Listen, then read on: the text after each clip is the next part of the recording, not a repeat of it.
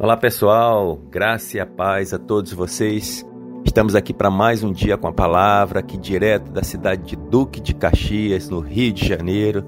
Sim, essa cidade maravilhosa que tem crescido no conhecimento, crescido no entendimento da palavra. E cremos, irmãos, que está nascendo aqui uma grande obra pela graça e para a glória do nosso Senhor Jesus Cristo. Sim, irmãos, nós estamos aqui semeando a palavra, nós estamos aqui é, regando esse solo tão maravilhoso. Na verdade, tudo começa com o lançamento de palavras nos céus, nos ares, no reino do Espírito, porque palavras são vidas. Então, nós estamos é, regando com a palavra e nós cremos que vai tudo acontecer. É, estamos tocando vidas, estamos alcançando pessoas, vidas estão sendo salvas já, vidas estão crescendo no conhecimento da palavra e cremos que está só no começo de uma grande e maravilhosa obra nesse lugar e vamos dar prosseguimento naquilo que Deus colocou no nosso coração. Duque de Caxias não é mais a mesma.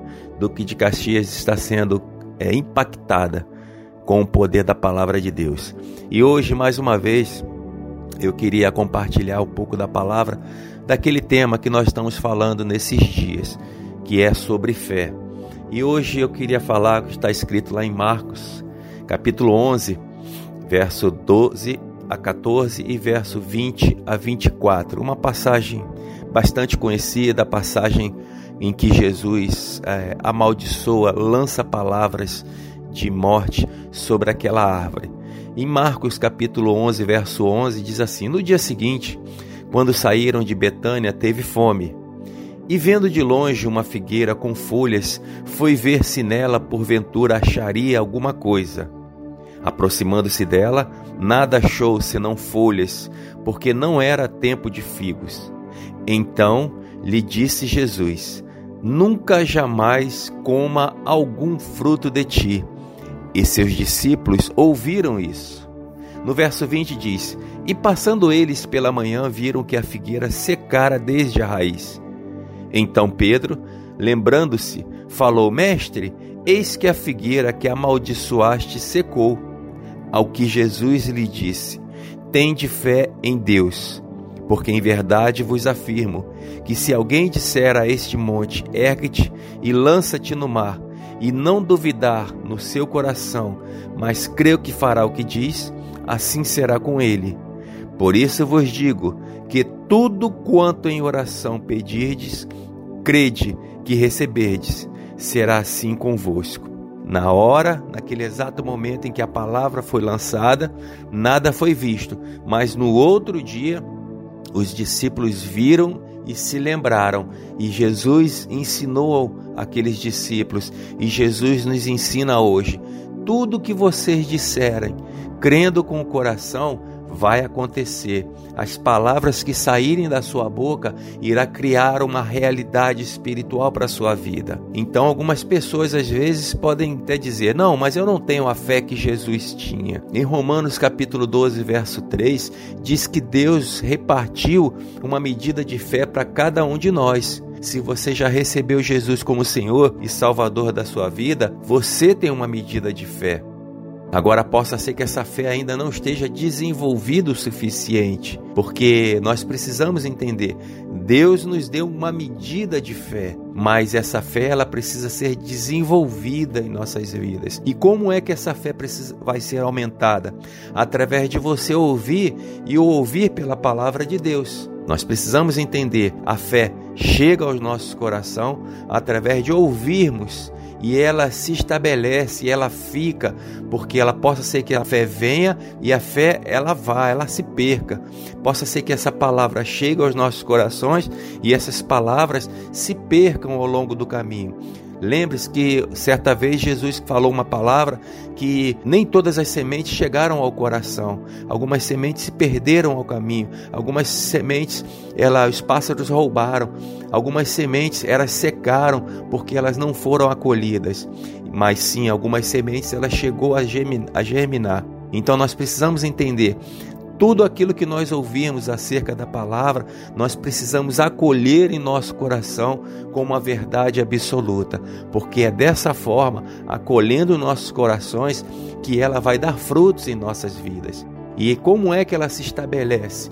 É através de você meditar, dar ouvidos, inclinar os seus corações, começar a pensar sobre aquilo que você ouviu acerca da palavra. É dessa forma que essa palavra ficará no bom depósito do seu coração. E como ela, como é que a fé, como é que essa palavra vai crescer na sua vida?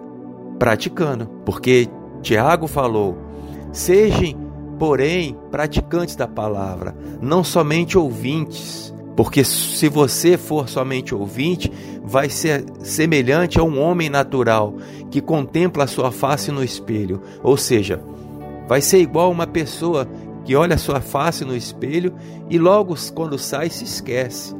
Mas quando nós praticamos, não, nós vamos ser pessoas que vão colher os resultados daquilo que estamos ouvindo da palavra. E como é que nós vamos exercitar a fé em nossas vidas? Através do falar, através das palavras que nós ouvimos acerca da palavra de Deus saindo da nossa boca. Porque todas as vezes que você falar da palavra, você está exercitando a sua fé.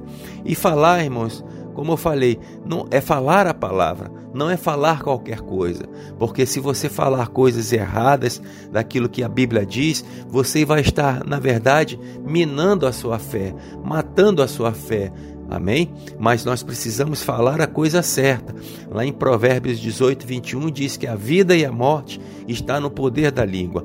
Quem bem utiliza comerá dos seus frutos. Lá em Provérbios 6, 2 também diz que nós estamos enredados, capturados com as palavras que saem do nosso lábio.